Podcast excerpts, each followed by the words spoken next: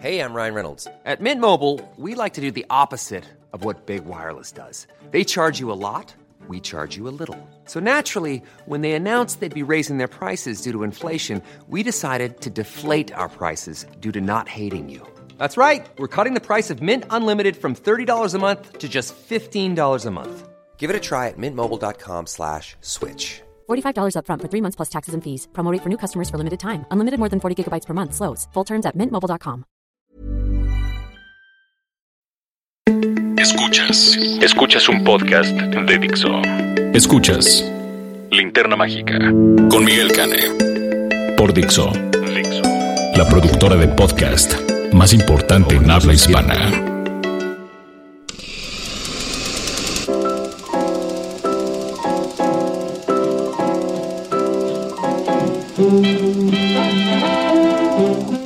Tal? Bienvenidos a La Linterna Mágica, su podcast de cinéfilos para cinéfilos, eh, cortesía de Dixo y de su monstruo estrella favorito, eh, Miguel Cane, Mr. Kane, que en realidad no es Kane por Kane, por Michael Kane, pero bueno, algún día les contaré esa historia. Pues bueno, pues soy Miguel Cane y este es la edición número 94 y tenemos cosas bien bonitas esta semana. Eh, vamos a hablar de una película de terror que se estrena este 8 de junio, o sea, hace mañana. Eh, vamos a hablar de, bueno, Raulito Fuentes va a hablar de dos espectaculares y fabulosos documentales sobre juguetes y muñecos. Vamos a hablar de las series de Luis Miguel y José José. Una es para ricachones y otra es para pobretones. Por eso en la de ricachones se alborotan con cocaína y en la de pobretones pues se aplatanan con Cuba Libre. Y vamos a tener un clásico bien bonito que de veras a mí me emociona muchísimo y me alegra mucho que esté disponible otra vez en plataformas digitales. Es una belleza de película, es una de mis películas favoritas de toda la vida. Y este, y creo que a ustedes también les va a gustar. Así que, este, pues, comenzamos. La crítica de la semana.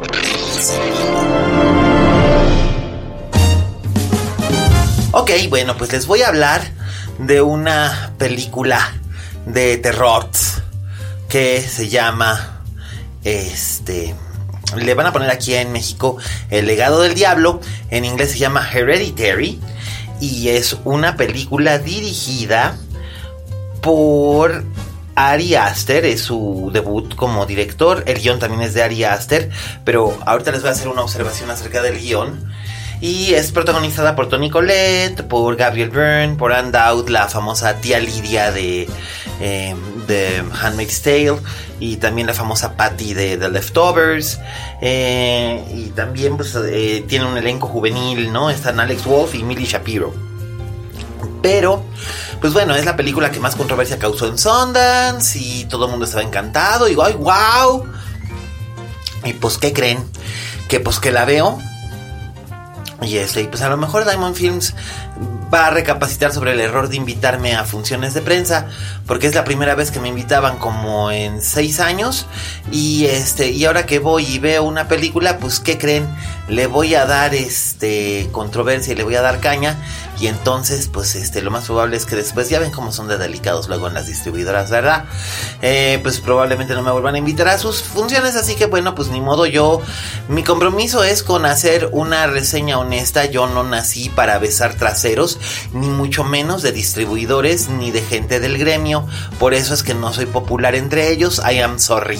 Eh, bueno, pues la película sí está bien. O sea, no quiero decir que la película sea mala. La película está bastante bien, está interesante, está divertida. La historia es lo siguiente. Eh, el matrimonio conformado por Tony Collette y Gabriel Byrne, eh, la abuela se muere. Eh, la abuela es una personalidad sumamente difícil y extraña.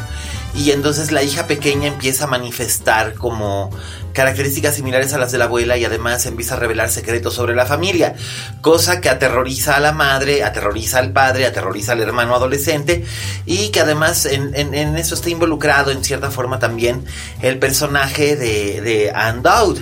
Este, y bueno, pues esta historia es, es básicamente como una especie de historia de fantasmas, pero sin fantasmas, o de posesión, pero sin demonios. Eh, y es interesante y todo, y sería maravillosa si no fuera porque... Bueno, eh, yo no sé cuánta gente muy aficionada a la narrativa de terror escucha este podcast. Pero yo sí soy muy aficionado a la literatura de terror, pues desde que era un chamaco. Eh, por supuesto, pues primero leía absolutamente de todo y después empecé a como que a refinar mis gustos. Y digo, Stephen King siempre ocupará un lugar afectuoso o afectivo en mi en mi lista de lecturas. Eh, pero pues también están Daphne du Maurier, Shirley Jackson, Iris Murdoch, Joyce Carol Oates, Peter Straub, que es un maravilloso escritor. Y hay un escritor inglés que se llama Ramsey Campbell. Ramsey Campbell eh, saltó a la fama a principios de los años 80 con una serie de novelas maravillosas, todas muy atmosféricas, muy logradas, eh, pero han sido pocas veces llevadas al cine y de hecho si han sido llevadas al cine han sido llevadas al cine en España. Es cierto, ustedes seguramente recordarán Los Sin Nombre, la cinta debut de Jaume Balagueró, que fue uno de esos éxitos extraños hace como unos 15 años, y también una que se llamó El Segundo Nombre, que fue la primera película de Paco Plaza y no estuvo tan mal. Bien, bueno, pues este Ramsey Campbell tiene muchas novelas y entre ellas hay una que se llama eh, The Influence. En México se conoció como Ultratumba.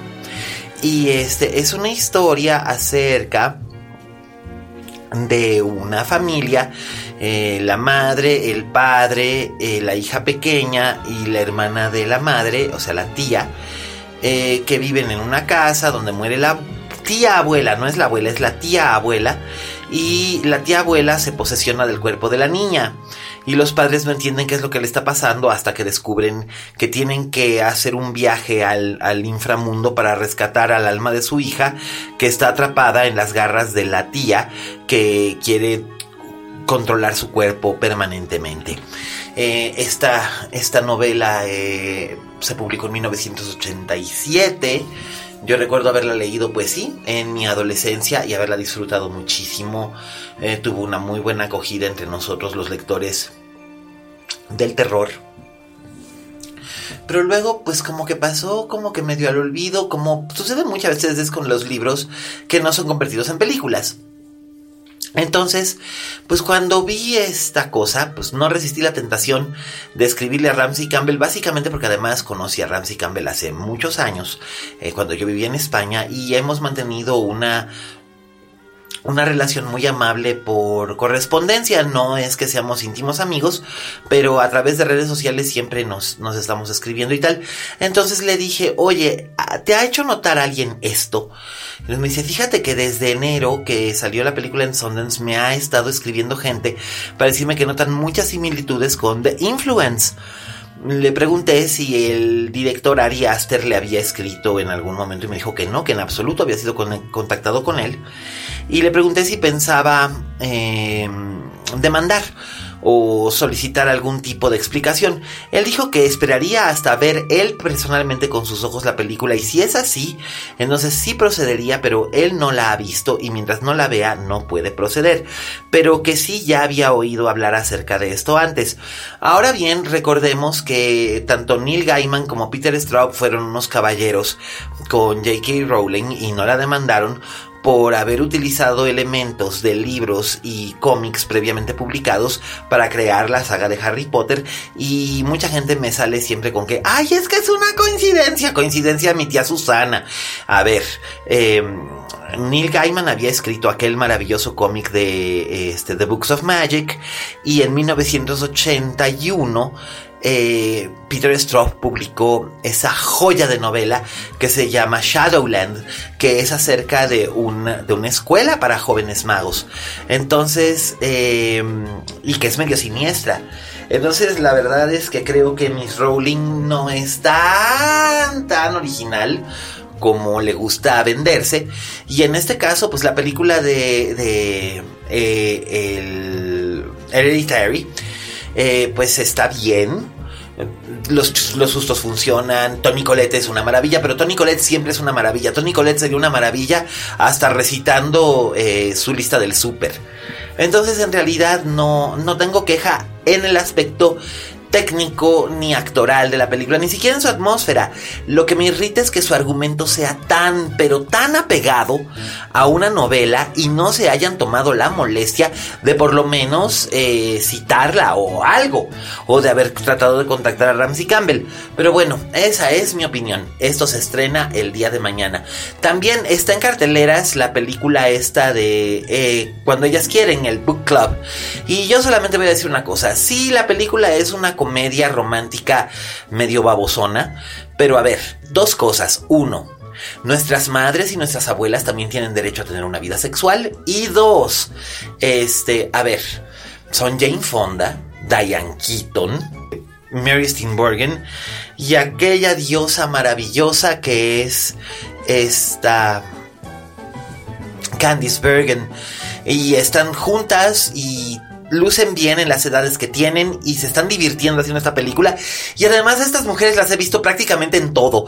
Así que dejen de ser roñosos y vayan a verla y se van a reír un rato. Y además piensen que puede ser su última oportunidad de ver en pantalla grande a Jane Fonda o a Diane Keaton o, a Candice Bergen. Mary Steenburgen sigue siendo un poco más joven. Pero ya dejen de andar de quejosos. Y esas son nuestras reseñas de la semana. Ahora, ¿qué les parece si vamos con nuestro amiguito Raúl Fuentes para que nos hable acerca de estos maravillosos documentales que son eh, The Toys That Made Us y un documental acerca de los Funcos, que ustedes no lo saben, pero soy coleccionista de Funcos por culpa de Raulito Fuentes. Y la verdad es que nos lo pasamos poca madre coleccionando Funcos. De hecho, ya le tengo el ojito echado al Funko de Black Phillip, el de la bruja. Sí, sale el mes que viene y por supuesto lo voy a tener. Y me voy a regalar de cumpleaños nada menos. Ah, es que yo cumplo años este fin de semana. O si ustedes no lo sabían, pero ahora ya lo saben. Este, me voy a regalar un Funko de Robotina, la Robotina de los Jetsons, pues nomás porque quiero y porque puedo y porque quiero puedo y porque quiero puedo y ya, pues ya pude. Este, y pues eso, ¿verdad? Entonces, bueno, pues, ¿qué les parece si escuchamos a Raulito Fuentes? Porque, oye, Fuentes. Oye, Fuentes. Hola, ¿qué tal? Esto es Oye Fuentes, el espacio que Miguel Cana me brinda en la linterna mágica. Yo soy Raúl Fuentes y a mí me encuentras en Twitter como arroba Oye Fuentes. Oigan, pues fíjense que el día de hoy yo no tengo algún estreno cinematográfico para platicarles, pero sí tengo un par de recomendaciones. Son dos documentales que pueden encontrar en Netflix aunque eh, pues si nos ponemos estrictos pues no son dos sino cinco. Eh, uno es la segunda temporada de, The Toy That Made Us o pues la traducción sería los juguetes que nos formaron estos eh, juguetes que pues si eres una persona que tiene como entre 30 y 40 años y que pues vivió en los 80 una infancia muy feliz, pues seguramente eh, pues te habrá te habrá gustado ver esta primera temporada que tuvo este, unos documentales muy muy bien hechos, muy muy entretenidos sobre los juguetes de Star Wars, sobre los juguetes de G.I. Joe, sobre las Barbies, por ejemplo, y que en esta segunda temporada nos presenta otros cuatro episodios que están dedicados uno a los juguetes de Star Trek, otro a los Transformers, otro a Hello Kitty y otro más a los juguetes de Lego. Esos, esos cuatro eh, pues líneas de juguetes que yo, pues la verdad es que yo no tuve Lego cuando era niño, pero sí tuve algunos Transformers, eh, no tuve juguetes de Star Trek, pero siempre me interesó tener una figura del, del, señor Spock, por ejemplo, o el Enterprise, la nave, la nave en la que el capitán Kirk y los demás exploraban nuevos mundos en busca de civilizaciones. Eh, y el otro documental que está por ahí que también se estrenó en estos días es Making Fun. Making Fun es una pues es un documental que básicamente nos cuenta la historia de cómo cómo se formó la compañía Funko, que es esta, esta línea también de, de juguetes que, que la historia es muy interesante porque eh, pues yo no sabía, yo por ejemplo conozco la línea Funko Pop, que son estos monos cabezones de, de ojos eh, negros, oscuros, que pues tienen, tienen este, pues básicamente las licencias de todo, ¿no? Tienen licencia de Star Wars, de Star Trek, de DC Comics, de Marvel Comics, de, eh, de personajes de la cultura pop, de músicos como Jimi Hendrix o Amy Winehouse o Kurt Cobain, tienen personajes como la princesa Diana, tienen un Funko de Clu Clu, por ahí ya va a salir pronto uno de Guillermo del Toro y algunos personajes de la forma del agua. En fin, que pues básicamente eh, la línea Funko pues es lo más nuevo en cultura pop, pues así como estos eh, juguetes que, que de repente pues llegaron para quedarse. Pero como te decía, a mí lo que me interesó mucho de ver ese documental es que pues ellos empezaron haciendo muñecos eh, meramente por nostalgia. Ellos empezaron a hacer sus, sus muñecos de, de eh, los personajes de los cereales como, como el Tucán Sam o el Tigre Toño o de algunos otros muñecos de, de hamburguesas, por ejemplo, y eh, pues fue tanta la nostalgia que, se acabaron los pedidos. Estos eran originalmente estos bobbleheads, que son estos muñecos que pues tienen esta cabeza con un resorte adentro para que, para que la puedan mover. Incluso eh, recuerdo que sí tengo por ahí algunos bobbleheads que sacaron estos de Funko por ahí del 2009, 2010 de, del Capitán Kirk y del señor Spock. Tengo por ahí también uno de, de Saúl Goodman de, la serie de, de Breaking Bad pero realmente eh, dieron el clavo cuando, cuando DC Comics les pidió a la gente de Funko hacer unos personajes más estilizados de Batman, de Superman, de la Mujer Maravilla, de Flash, de Aquaman, de Linterna Verde. Y si tú ves, por ejemplo, estos primeros Funcos de estos personajes de DC, se nota que eh, hay una evolución en cómo se, han, cómo se han formado los nuevos personajes. Además de que ellos, bueno, pues ellos tenían como la, la idea de que querían crecer y que la licencia que se querían quedar, pues era la de Star Wars, porque bueno, este, yo creo que, es fácil entender que si uno consigue la licencia de Star Wars, pues es muy probable que, tu negocio crezca, sobre todo si lo que vendes son juguetes. Eh, regresando un poquito a, esta serie de, de Toy que pues sí tuvo su primer episodio sobre Star Wars. Acá también es como muy interesante conocer pues las historias que hay detrás de, los juguetes, ¿no? Porque uno ve estos muñequitos, por ejemplo, en el caso de los Transformers me parece que es tal vez el, episodio más interesante, o al menos el que a mí más me sorprendió porque...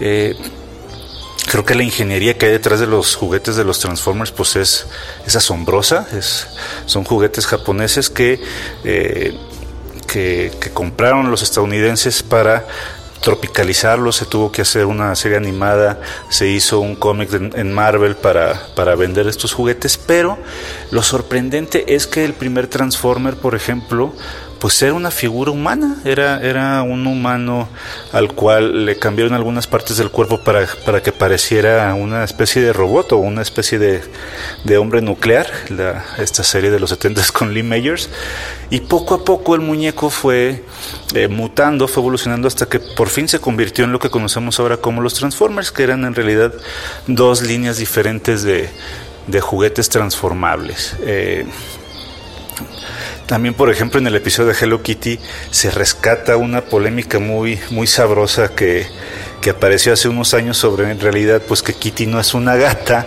sino una niña eh, una niña gata no y, y, creo que a, pesar de que lo explican creo que no queda perfecto o sea no queda del todo claro qué es eso de que sea una niña gata pero pues yo lo que entiendo es que por ejemplo si tenemos a las tortugas ninja eh, pues nos queda claro que no son tortugas no son mutantes adolescentes que están disfrazados de ninja y que pues son eh, pues comen pizza, ¿no? Y ahí no queda, ahí queda clarísimo que pues una tortuga ninja puede tener una tortuga de mascota, como en el caso de Hello Kitty, que tiene, que tiene su, su mascota gato. Eh, otro, otro de los de los episodios que es el que trata sobre Star Trek, a mí me pareció que Ay, no sé, siento que le, le metieron mucha jiribilla con el tema de los juguetes de Star Trek sobre todo pues, la, la relación amor-odio que hay con, los fans de, Star Wars. Eh, siempre están recordando que los juguetes exitosos pues son los de Star Wars y no los de Star Trek, pero también la evolución de los juguetes de, de esta serie de televisión de los 60 es pues es, es, notable porque muchísimos de los primeros juguetes que aparecieron de Star Trek pues ni siquiera son eh, sacados de la serie, eran, eran juguetes que estaban únicamente disfrazados, eran de otra línea y ya nomás con un sticker que decía eh, Star Trek pues ya se vendían así hasta pues llegar a lo que conocemos como los juguetes de hoy que son eh, pues calcados, ¿no? Que agarran imágenes de los actores o de las actrices y, con computadora van moldeando las, las caras para que queden así perfectos.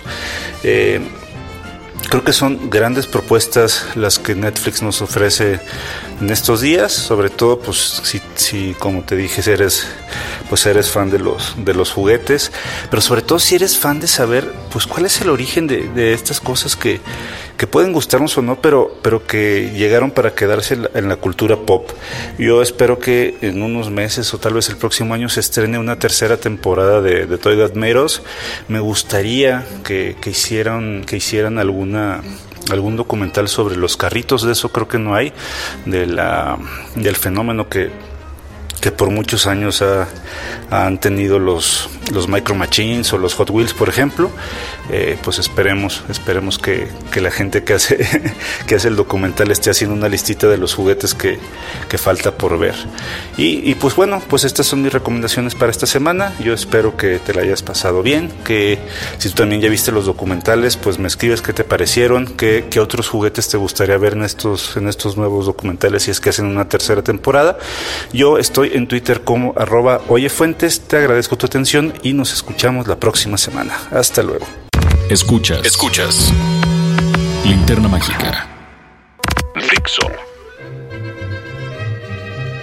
Gracias, Raulito. Ya saben, el crítico de cine más chingón y más fregón y más maravilloso de lo que hay en Jalisco. Y que me perdonen los que van acá desde Jalisco y se sienten así como que, ay, ya está, ay, pues, o sea, ya caminé por el, ay, o sea, ya soy lo máximo. No, perdóname, o sea, perdónenme, perdónenme, señoras, no. nadie le llega a los tamaños a Raulito Fuentes. Con eso los digo todo. Es más, Raúl Fuentes es mejor crítico de cine que yo. Con eso ya se los dejo todo bien claro y bien listo. Y bueno, ahora vamos a la recomendación doméstica.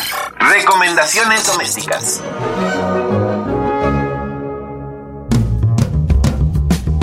Ok, nuestra recomendación doméstica, más que una recomendación, es más bien como una especie de reseña. Eh, fíjense que me eché unos capítulos de la serie de José José, el príncipe de la canción, para hacer un comparativo con esa serie que está escrita con la verga que se llama Luis Miguel, la serie. Eh, la de José José está un poquito mejor escrita que de la de Luis Miguel. Eh, supongo que tiene mejores guionistas, aunque sean guionistas de los que uno nunca ha oído hablar, pero me parece mejor que sean guionistas no famosos, pero que están escribiendo bien.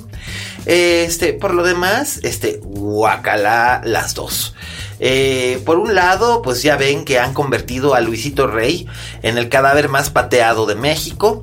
Eh, o en el hombre más odiado de México, según, aunque pues no se puede odiar a un hombre que ya esté muerto, o sea, es como, es como alguien que, o sea, yo entiendo a la gente que vivió la Segunda Guerra Mundial y diga, odio a Hitler, o nosotros que vivimos la crisis del 82, digamos, odio a Jolopo, pero no podemos decir, ay, odio a Luisito Rey. Güey, o sea, X, ni siquiera sabías que era Luisito Rey hasta que empezaste a ver esta serie, entonces no chingues.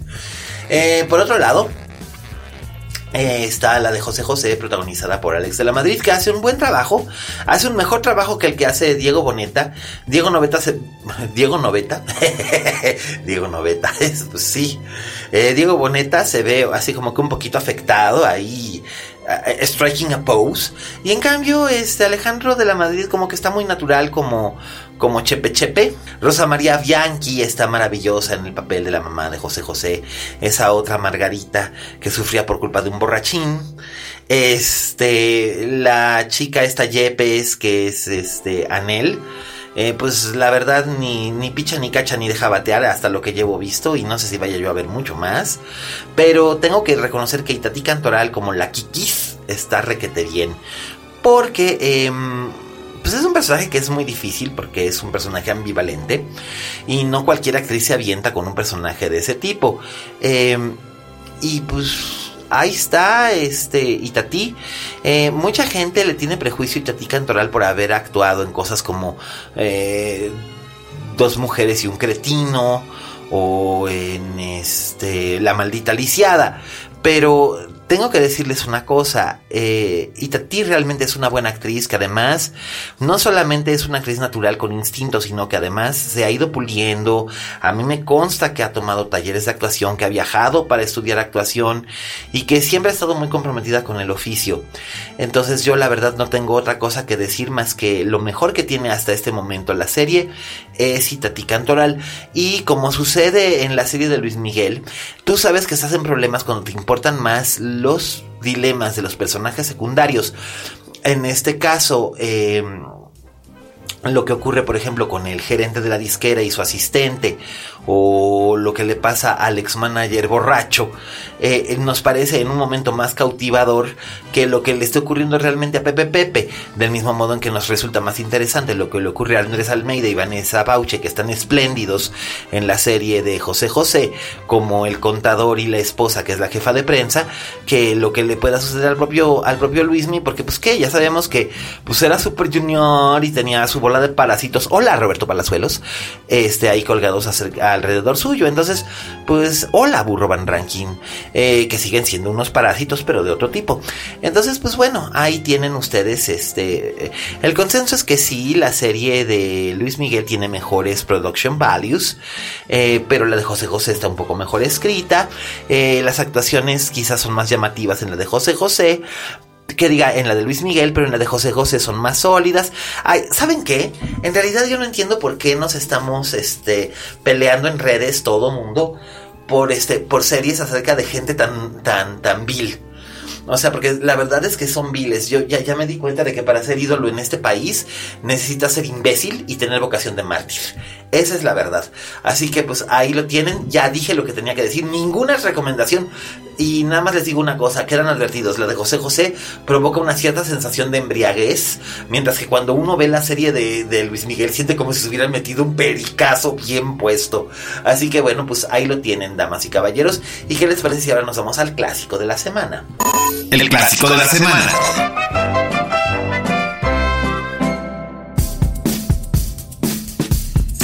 Bueno, pues les voy a decir que el clásico de la semana, como es la semana de mi cumpleaños, eh, les voy a hablar de mi película favorita de la vida y del amor.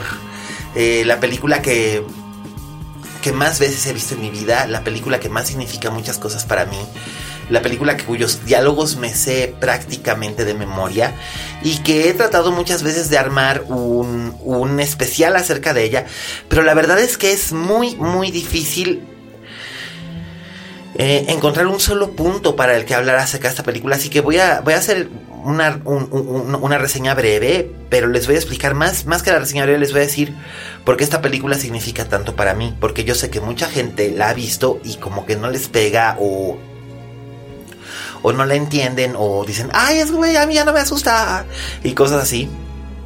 Y es que no es el punto que los asuste, el punto es el mundo que estamos encontrando detrás de esa película. Por supuesto, quienes me conocen, quienes me leen, me han, seguido a lo largo de todos estos años en redes, saben que la película de la que hablo, la película que más significa para mí, la película que más amo, es El bebé de Rosemary, de Roman Polanski.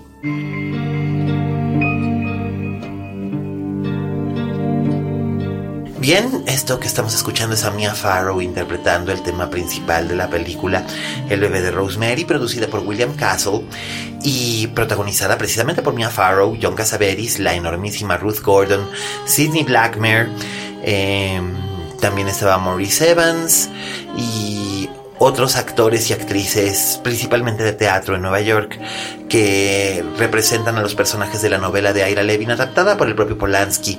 En esta cinta de 136 minutos, estrenada en Nueva York el 12 de junio, bueno, comercialmente se estrenó el 12 de junio de 1968, pero el 9 de junio de 1968, eh, hace 50 años, fue la premier de esta, de esta película en el Teatro Selig de Nueva York. En el, en el Teatro Selig de Nueva eh, perdón, no en el, no, no en el Selig, no en el Ziegfeld, perdón. en el Ziegfeld de Nueva York, eh, un, cine enorme.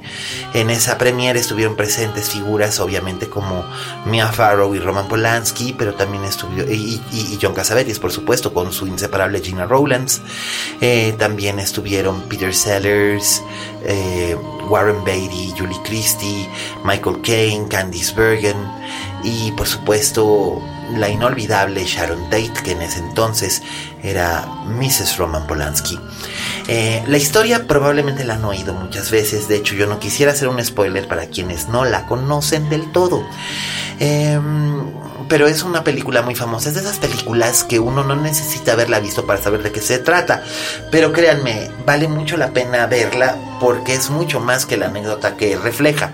Eh, Rosemary y Guy Woodhouse, es decir, Mia Farrow y John Cassavetes, son una pareja joven, que tienen poco tiempo de casados que se mudan a vivir a un edificio de apartamentos, en este caso es el edificio Dakota en, en Central Park West y la calle 72 en Manhattan, eh, que en la película se llama La Casa Bramford. Ellos se mudan ahí a vivir a un, a un apartamento que Rosemary va redecorando cuidadosamente. Eh, la película, aunque se estrena en el 68, está ambientada del verano del 65 al verano del 66.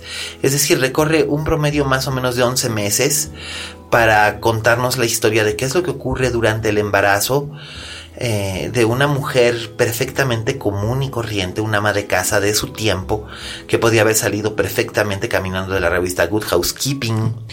Y este, y, cómo, cómo, este embarazo no solamente cambia la vida de ella, sino de toda la gente a su alrededor. Eh, Levin había solamente escrito una novela antes de Rosemary's Baby, que se llamaba A Kiss Before Dying, pero había escrito muchas obras de teatro que habían tenido mucho éxito.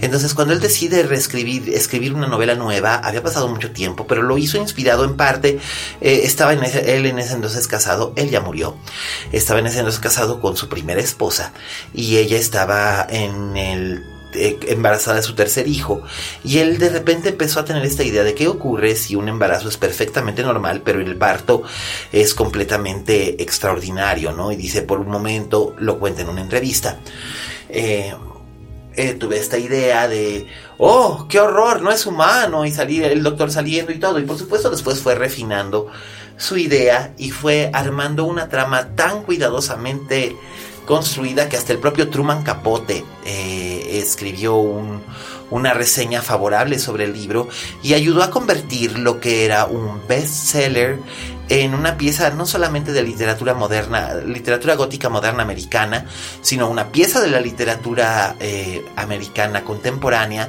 y también en, un gran éxito. Por supuesto, Rosemary's Baby, eh, junto con El Valle de las Muñecas y otras películas de los años 60 como Éxodo, inauguran o reviven, porque ya lo había inaugurado eh, Lo que el viento se llevó y Rebeca, pero había caído como una especie de desuso, la gran película o la gran producción de estudio que cuenta una, que toma una novela eh, de los, de las listas de ventas, en algunos casos es pulp, como, o, casi casi basura, como El Valle de las Muñecas, que es una basura muy disfrutable, y lo convierte en una gran película. Años después, Bob Evans, el mismo eh, director de estudio cuando se hace Rosemary's Baby, eh, es el director de estudio cuando Francis Ford Coppola convierte una novela pulp que era el padrino de Mario Puzo en una de las mejores películas de la historia. Y, bueno, Rosemary's Baby es una de las mejores películas de la historia. Esta película significa mucho para mí porque cuando yo era pequeño, el libro existía en mi casa y por supuesto yo tenía ganas de leerlo porque el título en español es probablemente el spoiler más grande del mundo y es bastante idiota, pero la portada era muy llamativa. El título era La semilla del diablo. Y yo decía, ¿qué es esto y por qué es el diablo? Y por supuesto nadie me lo dejaba leer. Mi abuelo me dijo que yo lo podría leer cuando fuera mayor. Le dije, ¿qué tan mayor? Cuando tengas 12 años. Por supuesto, bueno, mi abuelo no vivió para verme llegar a los 12 años y yo antes de los 12 años ya lo había leído a escondidas, tapado con una manta y, alumbrándome con una linterna. Por eso es que me acabé los ojos. Eh, pero encontré que la novela era maravillosa porque estaba contándome una historia que era completamente realista o más bien una historia completamente fantástica en un entorno completamente realista. Esa ciudad de Nueva York existía. las mujeres como Rosemary existían, las, mujeres como la señora Castavet existían. Por Dios, mi abuela y la señora Castavet eran muy parecidas, se vestían casi, casi similarmente y hablaban del mismo modo. La única diferencia entre una y otra es que la señora Castavet era una bruja y adoradora de Satanás y mi abuela no, hasta donde yo sé. Pero este, pues el bebé de Rosemary significó siempre mucho para mí. La vi por primera vez hace 30 años, a los 14 años en el ciclo de Filmoteca de la UNAM en el Canal 9, presentado por Lisa Owen, no less. Y desde entonces hasta la fecha la he visto en todos los formatos, Betamax, televisión, eh, VHS, eh, alguna vez conseguí un Super 8. Eh, tengo el Blu-ray de la Criterion Collection, que probablemente es el No Plus Ultra y no lo pienso prestar jamás. Y siempre para mí es un placer compartir esa película por primera vez con alguien o, encontrar la manera de que la reaprecie alguien más. Especialmente si se trata de alguien a quien yo quiero. Eh, siempre es una maravilla poder compartir esa película o cambiar su punto de vista sobre ella y, y, ayudarle un poco a apreciarla un poco más. Sobre todo si no le había encontrado toda esa pequeña magia que está presente desde los primeros encuadres hasta el último. Muchas veces escondidas en una orillita de la escena, pero ese es el estilo de Levin y el estilo de Polanski, que hizo una adaptación sumamente fiel, así que por eso esa película para mí es importante, es el clásico de la semana de mi cumpleaños, y la amo porque me da la gana. Así que pues ya lo saben, está disponible en la plataforma de Amazon eh, Prime, también está disponible en DVD, está disponible en Blu-ray, está disponible también en el Blu-ray de la Criterion Collection, que es probablemente lo mejor que pueden hacer para ver esta película. Y este, y pues es, es la felicidad completa, al menos para mí. Y de hecho eso es lo que voy a ver la noche de mi cumpleaños, como lo he venido haciendo de manera ritual desde hace 14 años cuando cumplí 30. Así que bueno, pues ha sido un placer estar con ustedes en la edición número 94 de La Linterna Mágica. Eh, muchísimas gracias a todos los que nos escuchan. Liliana, eh, Liliana y David, su esposo, que también ya empezó a escuchar este podcast. Este también Miri, Laura, Beto, eh, mis dos tocayos, Miguel Zárate y Miguel Ochoa, que son muy fans. Enrique González, ya Enrique, ya te mando un abrazote bien cariñoso hasta Guadalajara y lo nuestro cuando. muchos cariños también para mi amigo Pipe. Pipe, te mando un, abrazote. Este, pues ya sabes, aquí andamos. Eh, también para Jaime en Panamá. Para Alejandro que está escuchándonos en España. Eh, para todos los cuates, para todos los amigos que nos han estado escuchando, que nos han estado escribiendo. Muchísimas gracias por escucharnos, por escribir usando el hashtag linterna mágica. Eh, gracias a Vero, como siempre en los controles, paciente y serena como una esfinge. Gracias a nuestro querido Fede. Si ustedes han oído todos estos efectos de sonido, en este momento van a escuchar a la señora Castavet decir alguna de sus frases maravillosas como Oh, that's nice. Look how you put the table. Isn't that interesting? Ahí está. ¿Oyeron a la señora Castavet? Ese fue Fede. Eh, también a Dani, eh, aquí cabeza de Dixo, a Oscar, que hace estos textos maravillosos, eh, a todos los amigos que nos escuchan, muchísimas gracias. Este, Roberto Cavazos, que siempre nos escuchas, mucho thanks, siempre es maravilloso contar con tu oído. Este, cuídense todos, por favor, sean muy felices, porque yo pienso hacer exactamente lo mismo. Y recuerden, como dijo la Betty Davis, en este negocio si no tienes fama de monstruo, no eres una estrella. Hasta la próxima.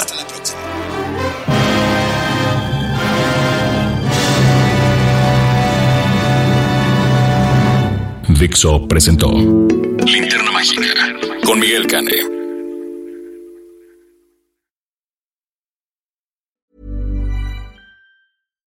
If you're looking for plump lips that last, you need to know about Juvederm lip fillers. With Juvederm Volbella XC and Juvederm Ultra XC, your lip look, whether it's subtle or bold, can last up to one full year with optimal treatment and no additional maintenance. Find a licensed specialist and see if it's right for you at juvederm.com today. That's J U V E D E R M.com. Add fullness to lips in adults over 21 with Juvederm Volbella XC or Juvederm Ultra XC. Do not use if you have severe allergies or a history of severe allergic reactions, or if you're allergic to lidocaine or the proteins used in Juvederm. Tell your doctor if you have a history of scarring or taking medicines that decrease the body's immune response or that can prolong bleeding. Common side effects include injection site redness, swelling, pain, tenderness, firmness, lumps, bumps, bruising, discoloration, or itching. As with all fillers, there's a rare risk of unintentional injection into a blood vessel, which can cause vision